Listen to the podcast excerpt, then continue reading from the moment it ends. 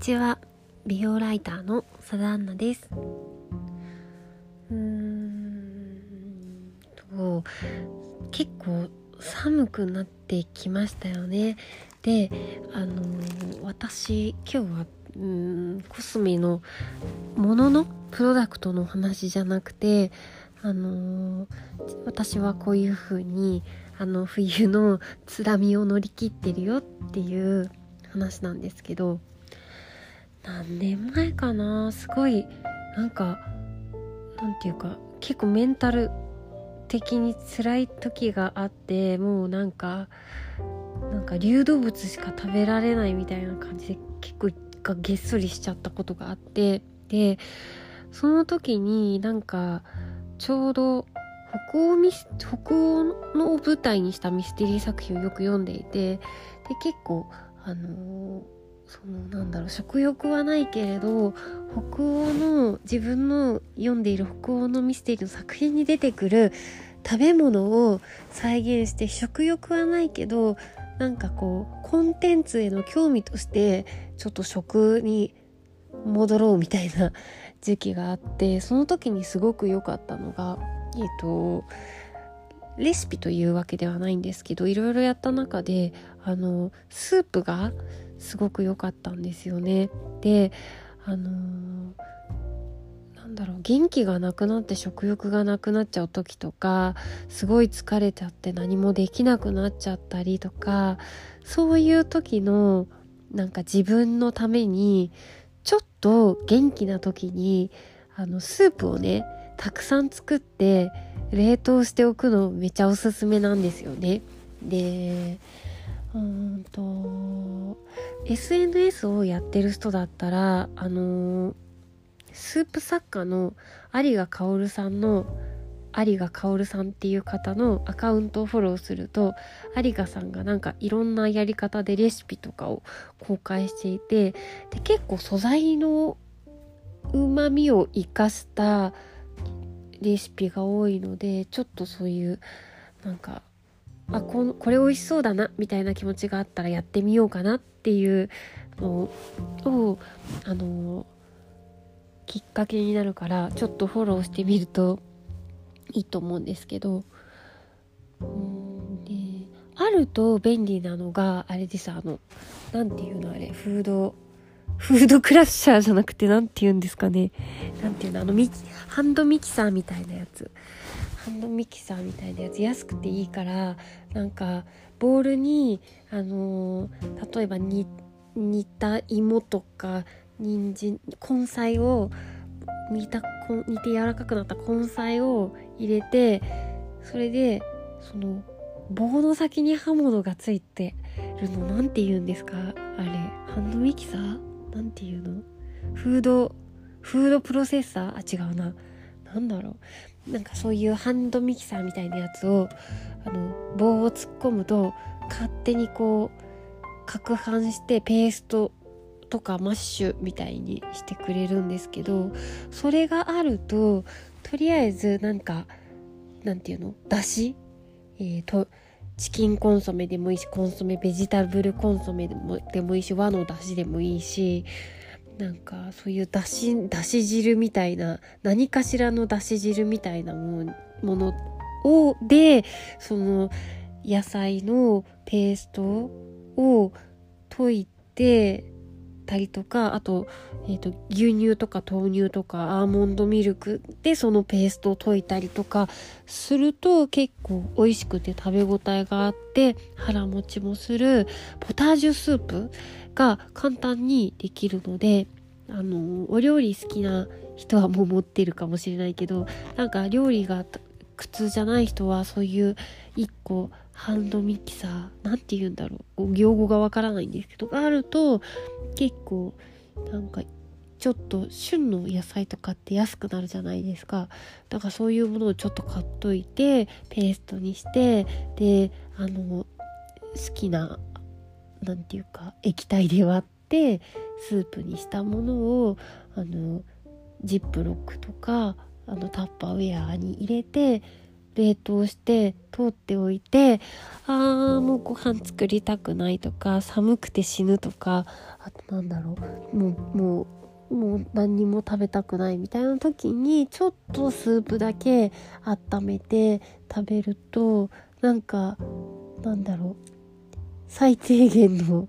栄養みたいなのが取れるしお腹が温まってちょっと元気が出るしおすすめです。でなんか私結構人からやられて嬉しかったのがすっごいもう忙しくてあのー、本当なんていうか自分に3食食べさせるのももう何ていうか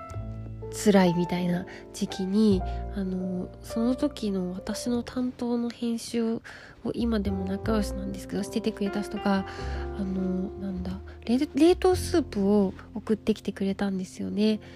えっ、ー、とねスープストックの。でなんか本当になんだろう湯煎すればいいいいっていうちょっと何て言うかうんとそうそう湯煎すればいいっていう感じでそれで結構命をつないだ時期が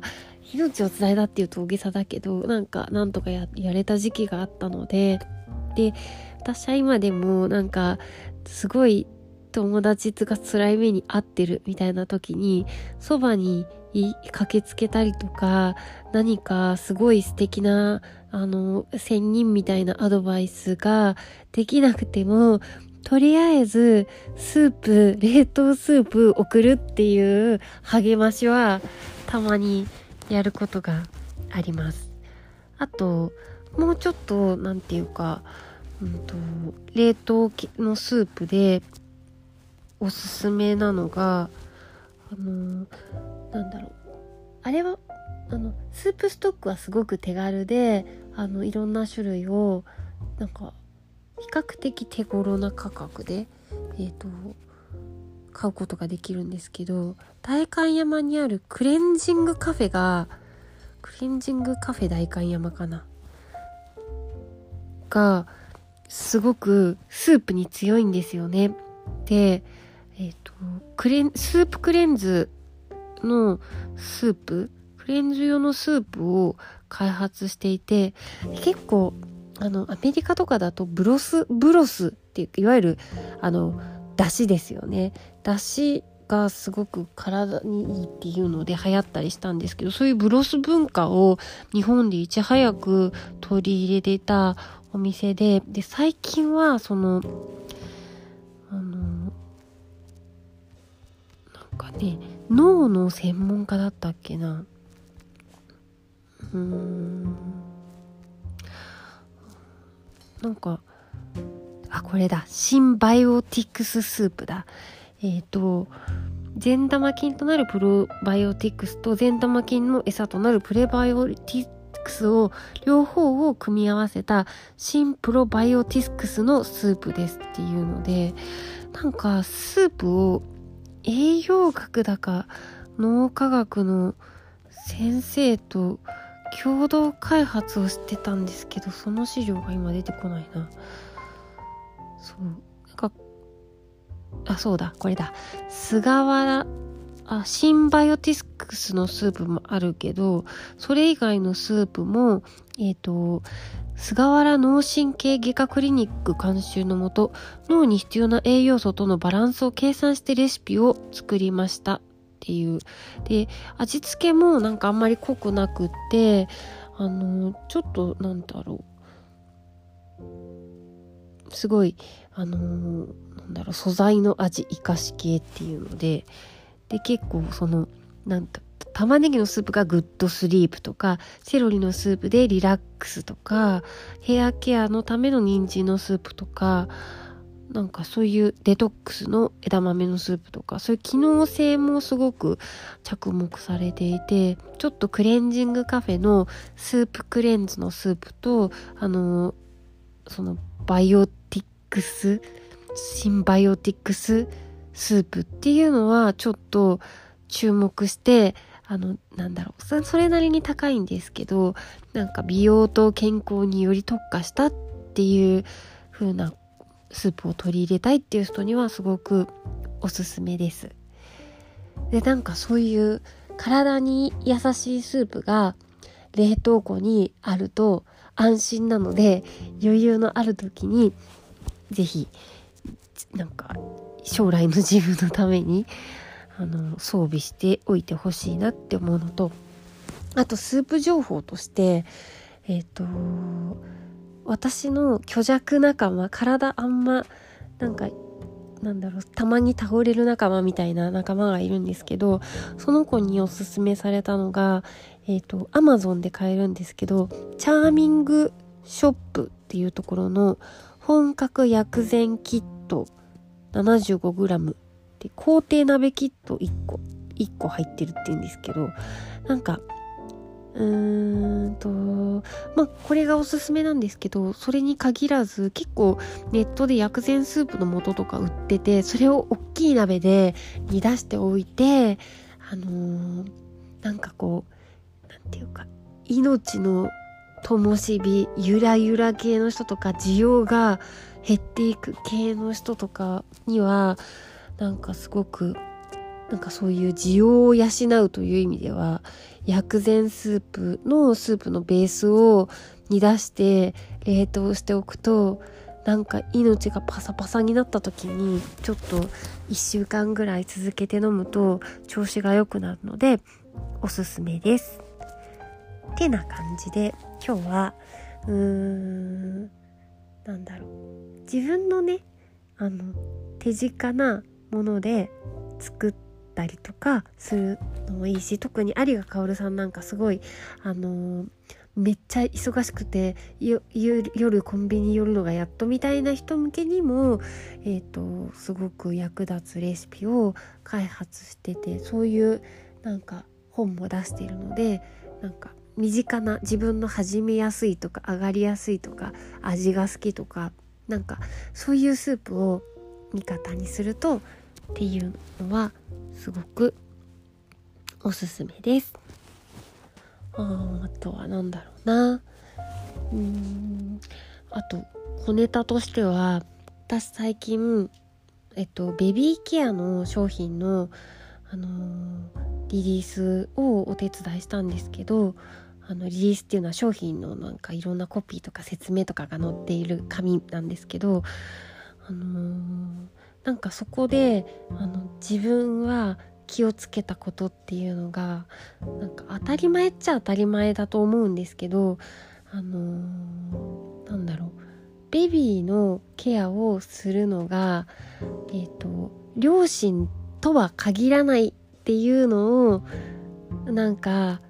前提としてそういうベビーケアの説明を書きたいなって私は思ったんですよね。で結構何て言うかなあのベビーケアってママと赤ちゃんのみたいななんて聞こえもちょっと優しい感じがしていいしなんかこうやりやすいからつい